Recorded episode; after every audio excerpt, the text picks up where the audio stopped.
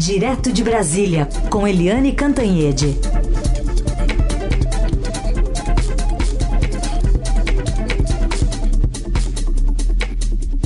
Bom dia, Eli, tudo bem? Carolina, bem-vinda de volta. E bom dia, ouvintes. Olha, é, é, aquela história, né? As investigações continuam e as punições também. Né? É, é o que eu citei ontem na minha coluna uh, no Estadão, que o título é O Topo da Pirâmide. Essa investigação é como uma pirâmide. A base é, foram aquelas 1.500, em torno de 1.500 pessoas que foram é, detidas, fichadas né?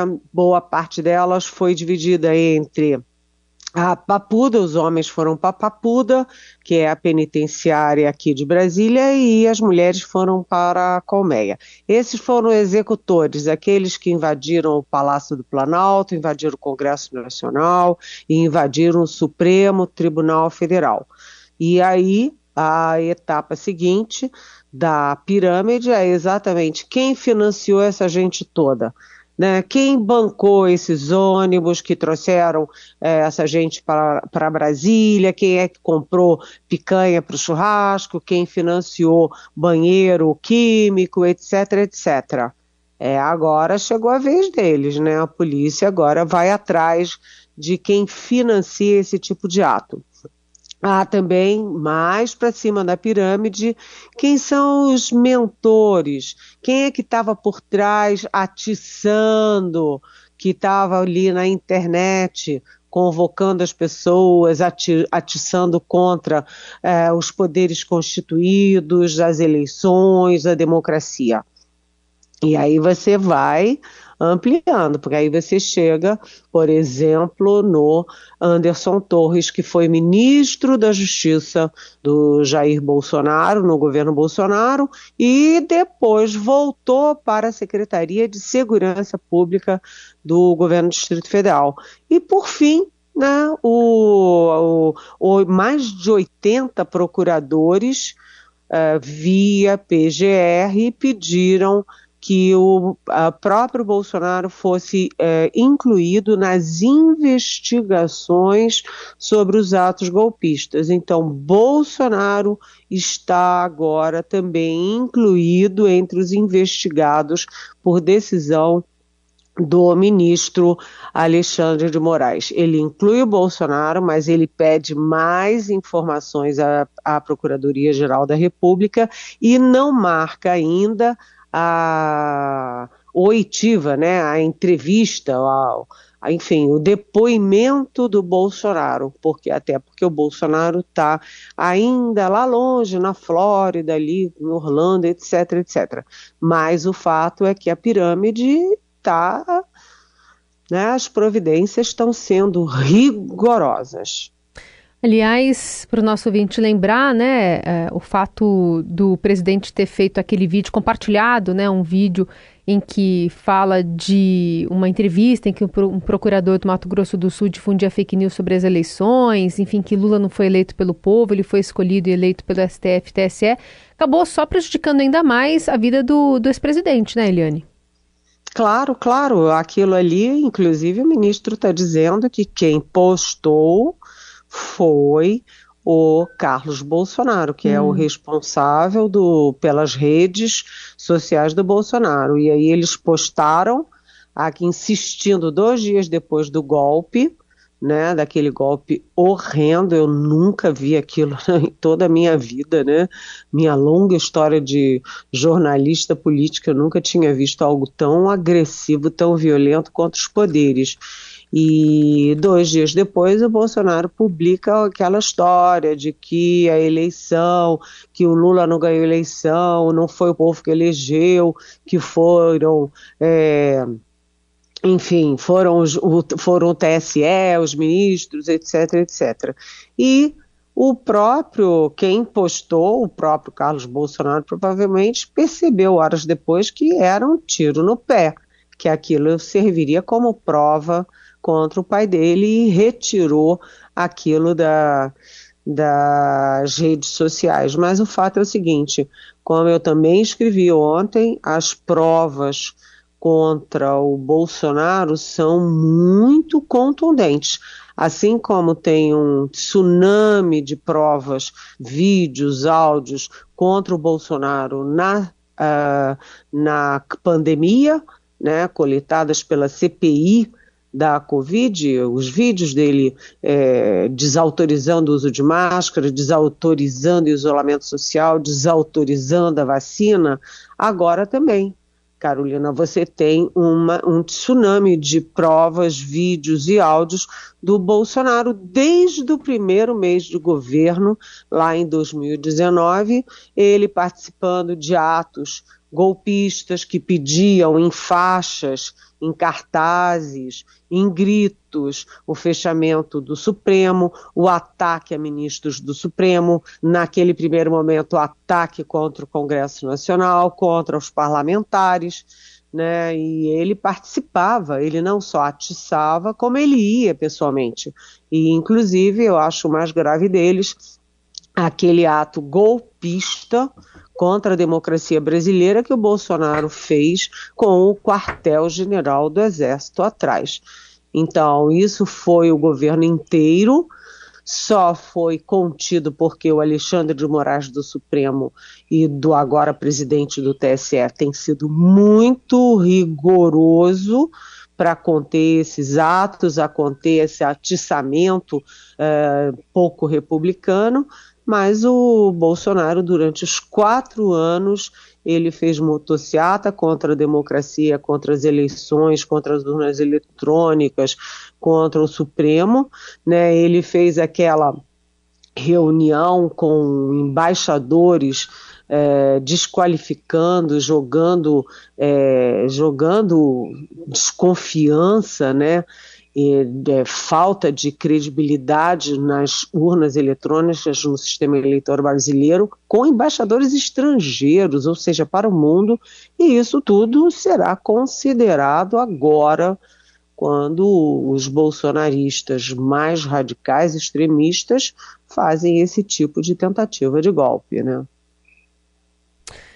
Bom, e ainda tem a CPI dos atos antidemocráticos, né, que pode deslanchar ou não a partir do, do início dos trabalhos mesmo no Legislativo, é, pensando também em alguns é, nomes que vão sair em detrimento de outros, né? Tem que manter ainda o apoio de pelo menos 27 apoiadores, né? O, a assinatura deles para se levar esse processo adiante. Acho que deve concentrar aí muitas dessas investigações, né, Eliane?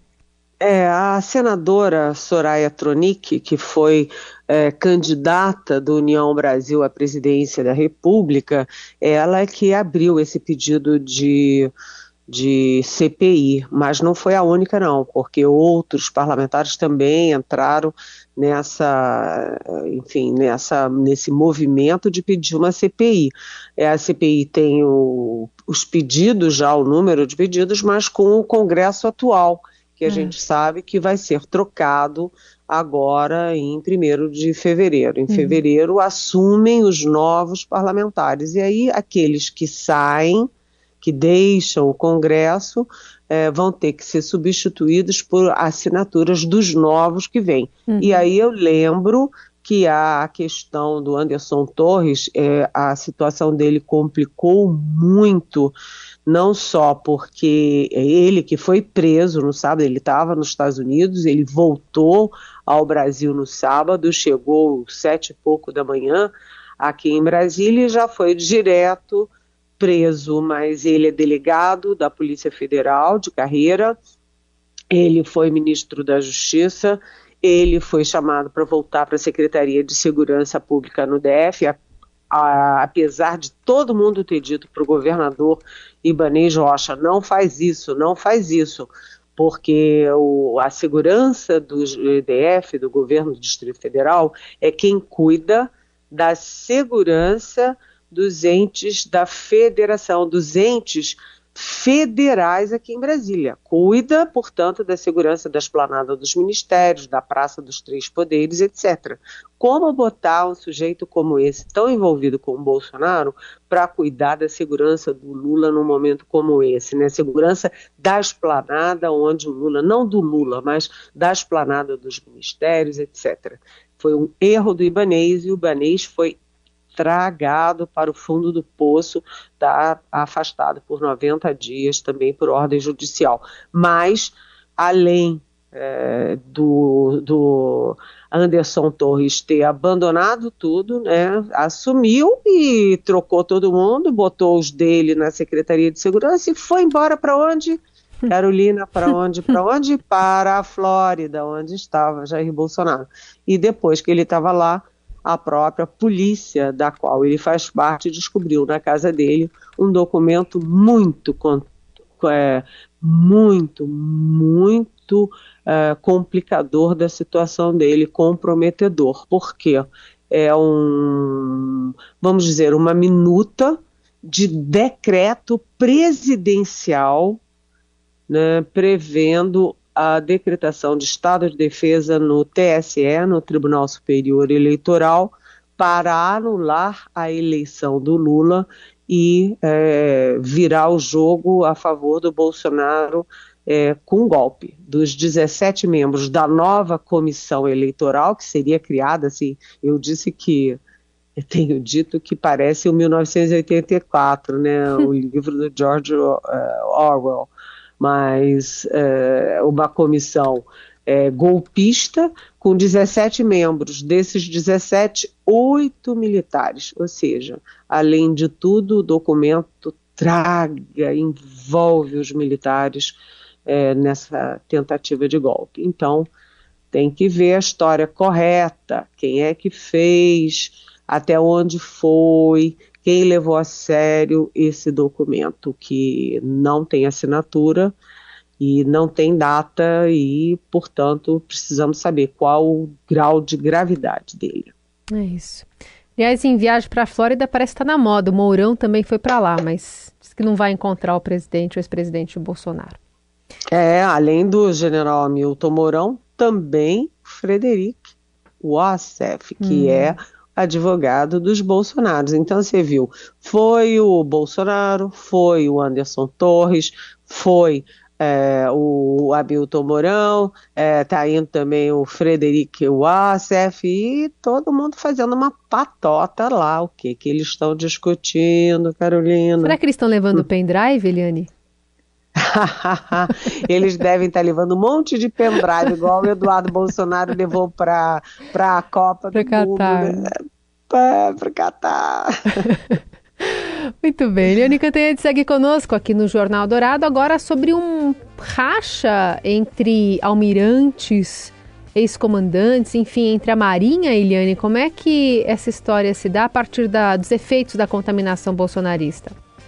Pois é, é, um dos grandes problemas do presidente Lula é exatamente a herança maldita que o Bolsonaro deixou nas Forças Armadas. O Bolsonaro, que é um capitão insubordinado, que saiu pela porta dos fundos do Exército, ele rachou Exército, Marinha Aeronáutica, comprou todo mundo com carguinho daqui, carguinho dali, salários astronômicos dali, prótese preniana daqui, da colar, é, picanha, não sei o quê. E o problema é o seguinte: é que as Forças Armadas estão muito divididas e o Lula é, ele está dando sinais trocados. Ele escolheu um ministro uh, da Defesa que vem da direita, é conservador, pacificador do diálogo, que é o Zé Múcio é, o Zé Múcio, que é de Pernambuco, que foi do antigo PFL, que virou DEM, que agora está é, no União Brasil. Né? Ele tá, ele não, o Zé Múcio não tem partido, mas ele foi colocado para pacificar. Só que uma ala do PT pressiona muito Lula para ser mais rigoroso, mais duro contra os militares. Então está uma discussão como tratar essa questão e eu publiquei no sábado à noite uma informação relevante no Estadão, que é o seguinte: é, dois ex-comandantes da Marinha que tinham grupos diferentes do, no WhatsApp, porque os grupos são pelas turmas da Escola Naval. Né? E aí o comandante Eduardo Leal Ferreira, ele saiu do grupo dele de WhatsApp reclamando das críticas que o grupo fazia ao atual comandante, o comandante Olsen, que simplesmente agradeceu no discurso de posse, agradeceu enfaticamente a nomeação ao Lula, né, e também se comprometeu a ser leal, participativo e tal com o ministro da Defesa em favor do Brasil, da Marinha e do mar brasileiro.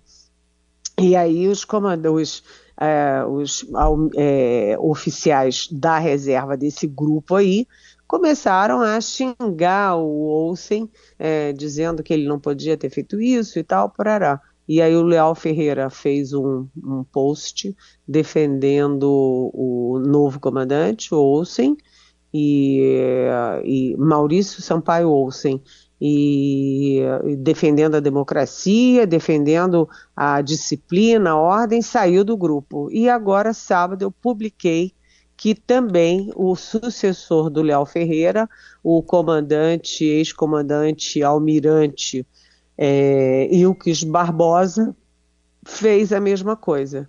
E aí o Barbosa, na, na despedida do grupo, ao sair do grupo, ele disse, olha, é, a violência não leva a nada. E se você faz violência, você está entrando no jogo que você condena e diz que sem democracia não se chega a lugar nenhum. Então, dois ex-comandantes da Marinha, dois almirantes de esquadra, que são oficiais de quatro estrelas da Marinha, ambos da reserva, defendendo ali é, a legalidade, a institucionalidade. E aí é aquela história, Carolina. É, muita gente dentro do Exército, da Marinha e da Aeronáutica pode até não gostar do Lula, pode não ter votado nele, mas é gente legalista, a favor da Constituição. E esse grupo bate continência para o Lula, torce para que o governo dê certo, vem conversando bem com o Zé Múcio, e o Lula precisa atrair esse grupo contra os radicais mas se ele começa a bater nos militares, ele pode empurrar esse grupo que apoia o governo constitucionalmente instituído para o outro lado, o lado da agressão. Então é muito complexa e delicada essa situação, até porque o exército foi muito leniente com aqueles acampamentos 60 dias. Se fosse MST, se fosse índio, o exército tinha botado todo mundo para fora. E o que, que o exército fez? Lavou as mãos e deixou aquela gente toda ali que os ministros do Supremo estavam chamando de é, incubadoras de terroristas. E isso acabou se confirmando, né? É. Bom, estamos aí na iminência do Fórum Econômico Mundial de Davos, na Suíça. O ministro da Fazenda, Fernando Haddad, vai ter ao menos dois compromissos já hoje, segundo a, agência, a agenda publicada aqui pela pasta. Então, tem encontro com o chefe do Programa das Nações Unidas para o Desenvolvimento. E, na sequência, o presidente do Banco Interamericano de Desenvolvimento, Ilan Goldfarb. É, é o primeiro encontro dos dois, do Haddad e do Ilan Godfrey, que a gente lembra, o ex-ministro é, da Fazenda dos governos do PT, o Guido Mantega, mandou uma carta da cabeça dele para o banco para que não aceitasse, para anular a candidatura do Goldfein ao cargo de presidente do banco. E aí, peraí, né? O mercado reagiu mal, os economistas reagiram mal, os jornalistas especialistas em economista, economia reagiram mal, porque o Ilan Goldfein é um, é um belo quadro da economia, um sujeito apartidário que faz o trabalho dele e que como é que o Guido Mantega faz isso? No fim, o derrotado foi o Guido Mantega, que estava na equipe de transição e que saiu, saiu e foi embora, renunciou à, à equipe de transição e o Goldfein foi mantida a candidatura e ele foi eleito. Então, o Haddad conversa com o Goldfein, é, numa forma de, de mostrar civilidade na condução das coisas, no debate público, e o, o Fernando Haddad vai com a Marina Silva, é, a gente sabe que os grandes fundos internacionais fizeram, inclusive, cartas de protesto contra o desmatamento da Amazônia no governo Bolsonaro. Então, os grandes investidores, o mundo financeiro, o mundo produtivo, está todo de olho no Brasil tanto na questão da democracia, quanto na questão da economia, na seriedade, na responsabilidade fiscal, na inclusão social e também na questão da, da sustentabilidade né, do ambiente, da preservação da Amazônia. Então, dois, duas peças chaves no tabuleiro do Lula, o Haddad e a Marina Silva, é, abrem essa essa, esses holofotes que vão recair, que têm recaído sobre o Brasil nessa troca de governo de Bolsonaro para Lula. Então, vamos acompanhar como é que Haddad se sai e como é que Marina Silva se sai também, porque o Brasil está na moda. Muito bem, de olho então nessa semana e nesses movimentos dos nossos representantes lá em Davos, na Suíça. Eliane Cantanhede volta amanhã a partir das nove aqui no Jornal Dourado. Boa semana para você. Até amanhã, beijão.